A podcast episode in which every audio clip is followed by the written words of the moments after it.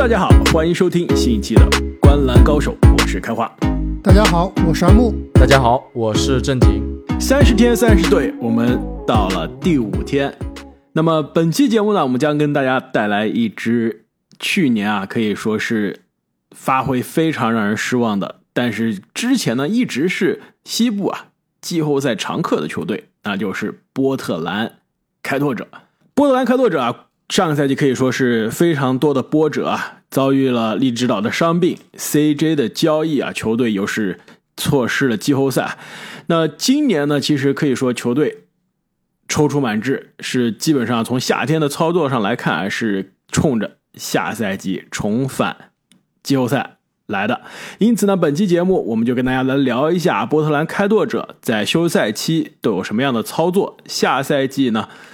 球队的轮换阵容会是怎样？那市场对于波特兰开拓者的预期到底如何？我们又是觉得市场预期是过高了还是过低了？那最重要是下赛季我们看开拓者到底有哪些看点？那么波特兰开拓者呢，在今年的夏天啊，首先是选秀大会首轮第七顺位选到了一个天赋满满的少年啊，那就是谢顿夏普。那同时呢，在五十七顺位呢选到了贾巴里沃克。自由市场啊，可以说是签约签了一笔非常好的，那就是勇士的夺冠功臣啊。这个长着后卫的身材，防着锋线，但是又有中锋的技术，是吧？那就是小加里佩顿。正经说了，他现在以前都是小手套，因为他老爸叫手套嘛，所以他是小手套。那现在大家觉得手套都不满足，要手铐才行，是吧？对，直接铐起来。这铐起来，这防守太可怕了，说不定比他爸还厉害。另外呢，签约了。诺维尔·贝利在交易市场上呢，也是以极低的代价交易来了，可以说一个联盟非常顶级的三 D 锋线，那就是杰雷米·格兰特。那失去的人呢，其实也是很多，但是其实失去的很多人都是下赛季即使留队啊，在球队也没有太多贡献的。就比如说布莱德索啊。比如说这个利指导的这亲戚是表弟还是表妹啊？这个肯定不是表妹啊，这利指导家的亲戚。这个贝尔文大帝，呃，克里斯邓恩、C.J. 艾勒比，以及呢上赛季从爵士交易来的英格斯，还有失去了麦克勒摩尔以及雷吉佩里。那么在这一番啊人员的变化之后呢，下赛季波特兰开拓者的首发阵容依然会是。达米安·利拉德、安芬尼·西蒙斯、约什·哈特、杰雷米·格兰特以及约瑟夫·努尔基奇。替补上呢有刚刚来的小加里·佩顿，以及上赛季啊通过交易获得的基恩·约翰逊。那小前锋的替补呢会是新秀夏普，或者呢曾经也是天赋满满的少年啊，其实现在年纪也不大，温斯洛，曾经这个黄蜂帮主非常垂涎的新秀啊。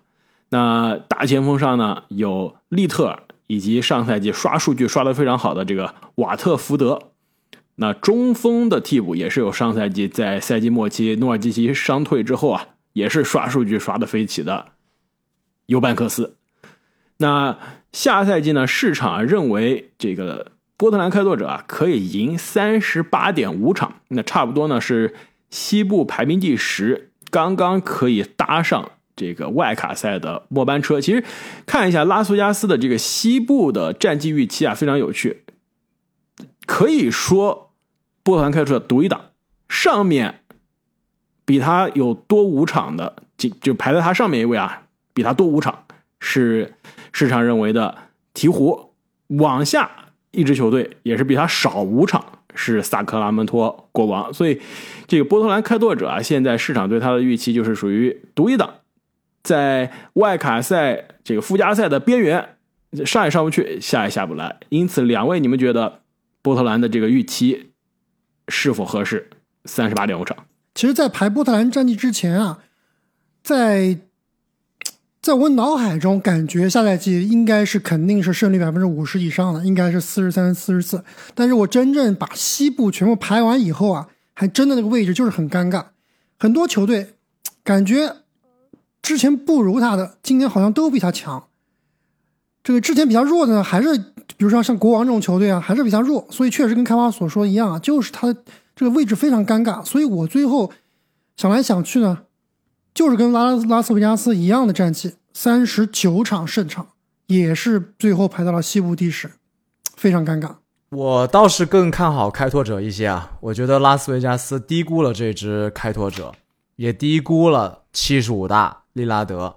我认为他们下个赛季能赢四十三场，排名西部第九，四十三场还是比较乐观啊，有点有点激进，对吧？有点激进，那肯定意味着排在他前面的有球队啊，要时常发挥了。其实我们后面肯定要聊到啊，这西部竞争非常激烈的季后赛争夺啊，我都猜倒到正经是更加会把哪个球队排第十，是不是？开玩笑猜到吧？我绝对能猜到。我能猜到，但是我肯定不同意，但是我但是我不想说，不敢说，对，我不敢说。不敢说啊，不敢说，反正我现在不同意了，好吧？我这一路一条路要走到黑了。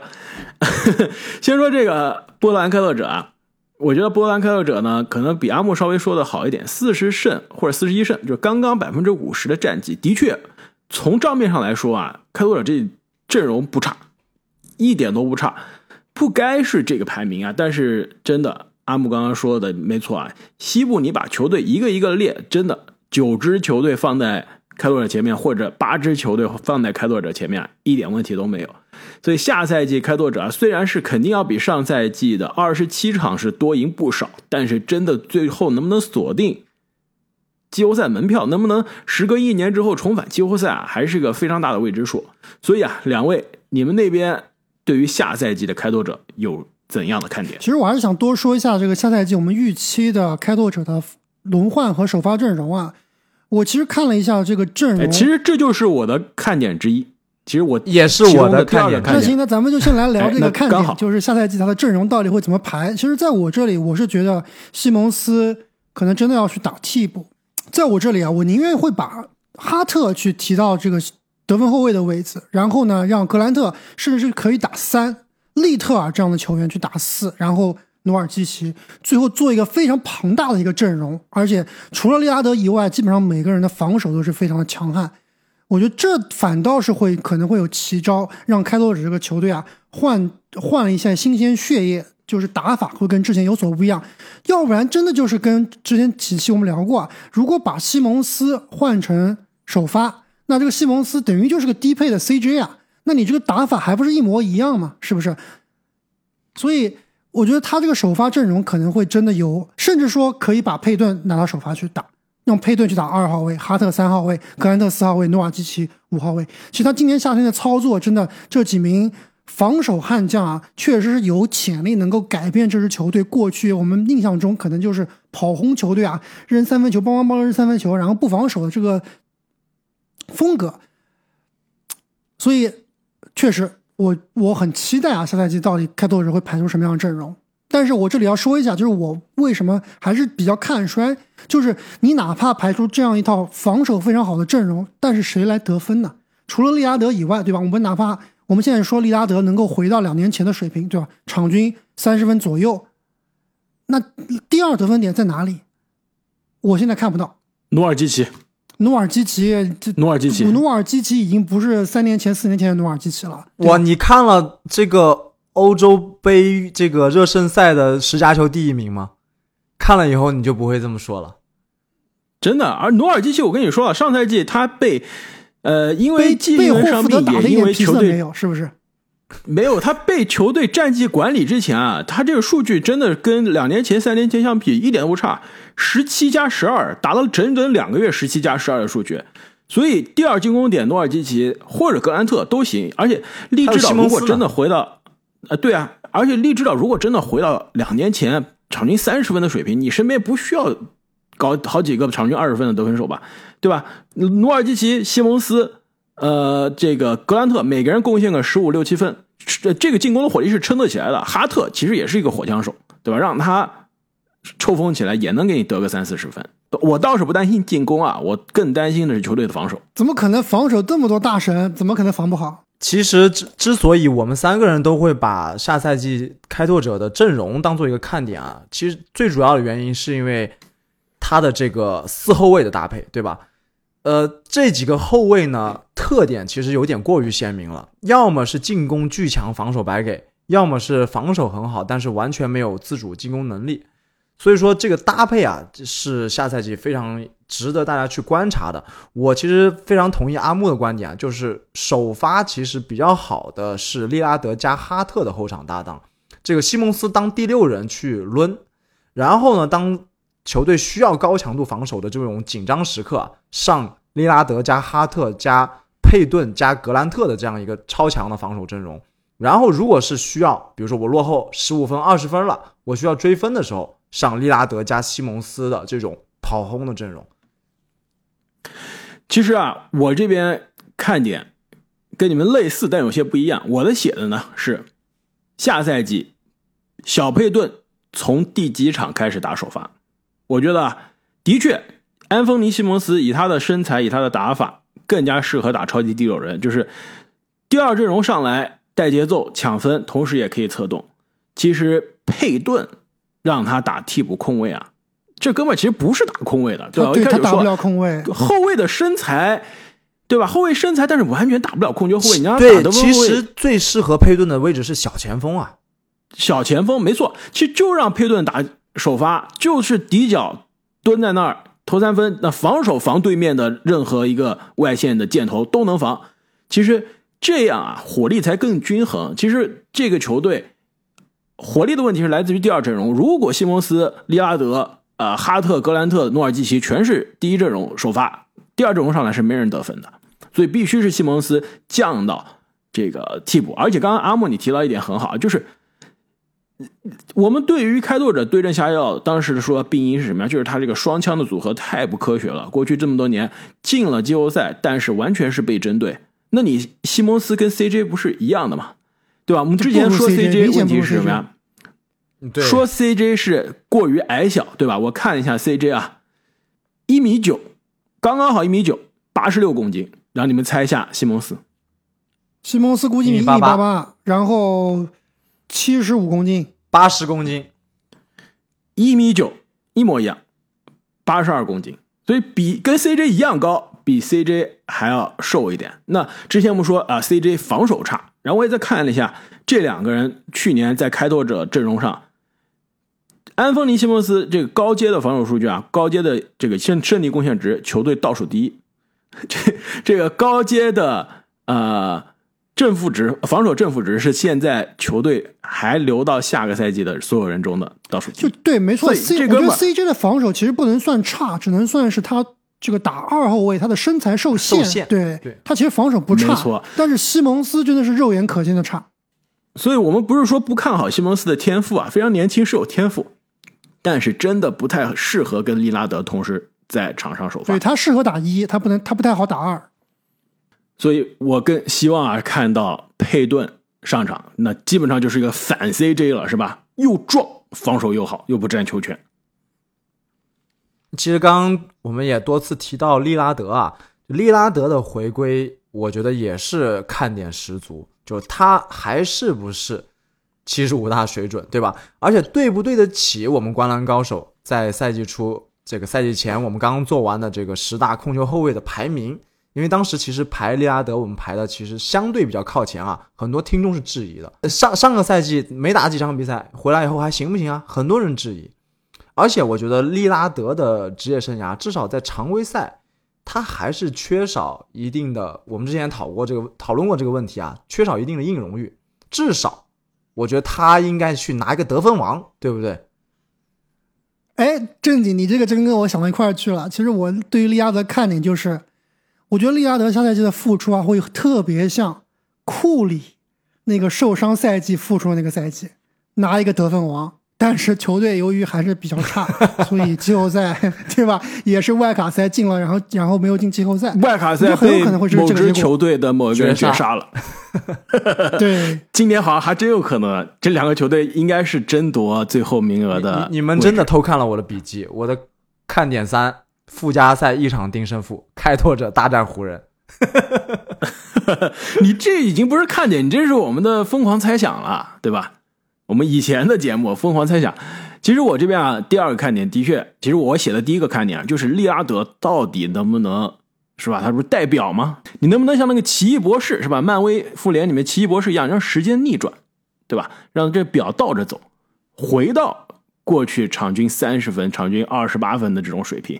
其实利拉德上赛季啊，因为这个腹部的受伤，其实打奥运会开始据说就已经受伤了，打了二十九场比赛。你看他的这个各项数据，基本上就是职业生涯的最低点，命中率比新秀赛季还要差，就职业生涯最差。然后三分球命中率也是比他新秀赛季还要差，职业生涯是最差，就基本上都接近不了。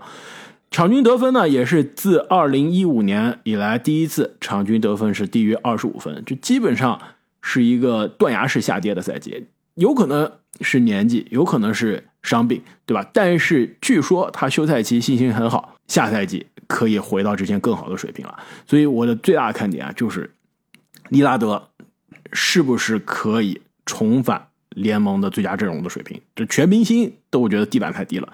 全明星肯定是能进的。全明星对，基本上只要健康，全明星是没问题啊。能不能重返最佳阵容？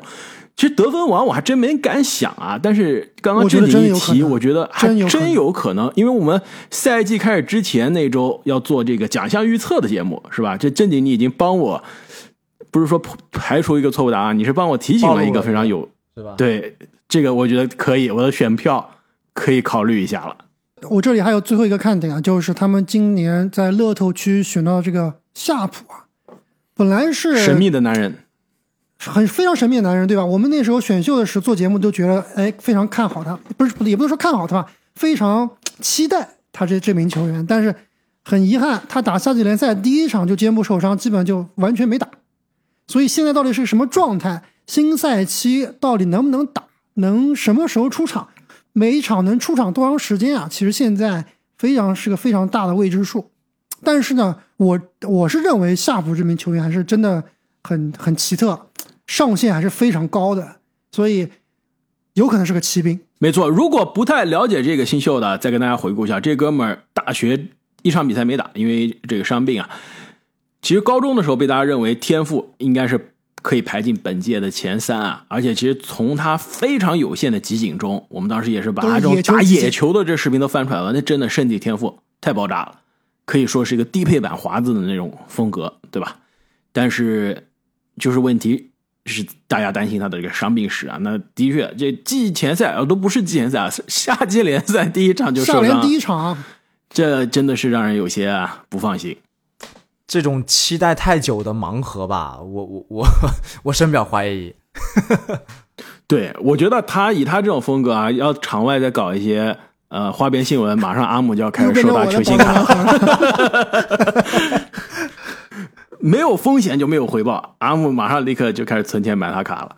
那么聊完了波特兰开拓者下赛季的看点啊，对于波特兰这个球队的老板，正经现在到你发挥的时刻了。这个这个老板有什么场外的花边新闻吗？老板没有啊，老这个对于开拓开拓者的。老板比较有名的是他的前老板微软大佬保罗·艾伦。那现在呢？由于这个保罗·艾伦的不幸去世啊，他的妹妹朱迪·艾伦接过接接手了。那前老板保罗是真的爱体育，他其实跟这个库尔库，他其实跟库班和鲍尔默很像啊，经常是有能拍到他戴着鸭舌帽在场边看比赛的这种画面。嗯，而且当年就是之前，如果听过我们前几期比赛，我讲公牛的时候啊，在这个兰斯道夫收购公牛的那个年代，他就用七千万买了小球式的开拓者，可以说是在当时来说是非常大的一个大手笔了。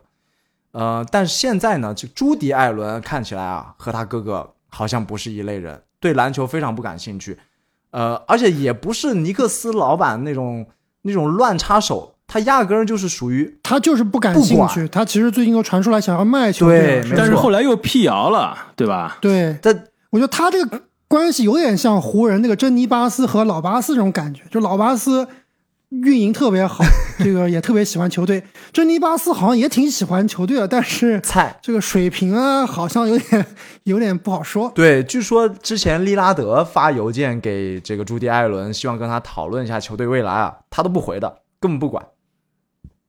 所以也是希望管理层能给给力一点吧。老老板是甩手掌柜的话，其实对于波特兰开拓者所在的这个城市，我们之前城市印象的时候也跟大家聊过了。其实对于他所在的这个州啊，俄勒冈州，其实我一直是非常想去，是属于因为大家知道我非常喜欢户外嘛，一直是属于我非常想去，但是没有机会去，一直没机会去的一个州。其实之前都是户外大神啊，这个 checklist 上必须要去的地方，对吧？没错，之前其实我跟正经有一年。应该非常接近，差不多五六年前，我们这路线都画好了。哇，这个去哪个国家公园露营，然后走哪个路线，全部定好了。雷神之井我都记得，对，还有雷神之井，对，这都什么火山口湖国家公园，对吧？都想好了，没去，最后没去成。其实非常有希望啊，其实非常希望是后面啊有机会，因为它这个州的这个地形非常的特别，就是它在加州和华盛顿州之间嘛，它这个。地形呢，就是沿海，它有非常好的，就是可以说是美国最美的海岸线。你看说的这个雷神之井，就是它这海岸线的一个特殊的一个地貌。中间呢有很多雪山，就比如说，其实，在波特兰这个市区，你其实就能看到远远的那个雪山，就是胡德这个胡德山，对，胡德山也是个非常胡德山。对我我记得我不记得有没有我聊过这个事情啊？就是我当时几年前在夏天的时候啊，去波特兰开会，然后开完会之后啊。我当时去的时候，夏天七月份的时候，我是背着雪板去的波特兰。我开完会以后，我就开车去了这个胡德山，因为胡德山是整个全美唯一一个，这个我不我不知道，可能不包括阿拉斯加吧，唯一的一个地方，它是全年都是有雪滑的，就夏天都有雪滑。然后那时候我就去，当然它这个山也比较高嘛，比较大，所以它下面可能都已经化融化了，但是你到山顶啊，其实还是有很多雪道的。当时我就记得穿了个短袖在这滑雪，哇，非常非常有意思。而且，而且那个胡德山的这个呃，而且这胡德山啊，也是夏天。我们知道很多这个美国的奥运冠军啊、奥运队啊、滑雪奥运队啊，也是在那里训练的。对，非常景色也是非常的美，环境非常好。这州其实并不是特别大，但是你你看，但是啊，它这个海岸线很漂亮，很特别，然后有雪山。而且呢，再往西啊，内陆它很有那种沙漠的感觉，就是什么都有，就真的非常适合户外。那么本期节目，我们对于波特兰开拓者啊，就聊到这里，也是非常希望下赛季利指导健康归来之后啊，可以重振旗鼓，带队重返季后赛。其实，在开拓者今年错失季后赛之前啊，也是一度联盟是连续进入到季后赛。最久最长的球队，那这个记录是现在是被打破了。希望下赛季啊，这支球队有机会可以回到季后赛的大门，让我们再次可以在这种关键比赛啊看到利指导的代表时刻，淘汰湖人，为库里报仇。附加赛同样的角度是吧？正经说的，不是我说的啊，fake news。湖人球迷一定得找准对象啊。三十天三十队啊，接下来每天会继续给大家带来不同的球队下赛季的看点。我们下期再见，再见，再见。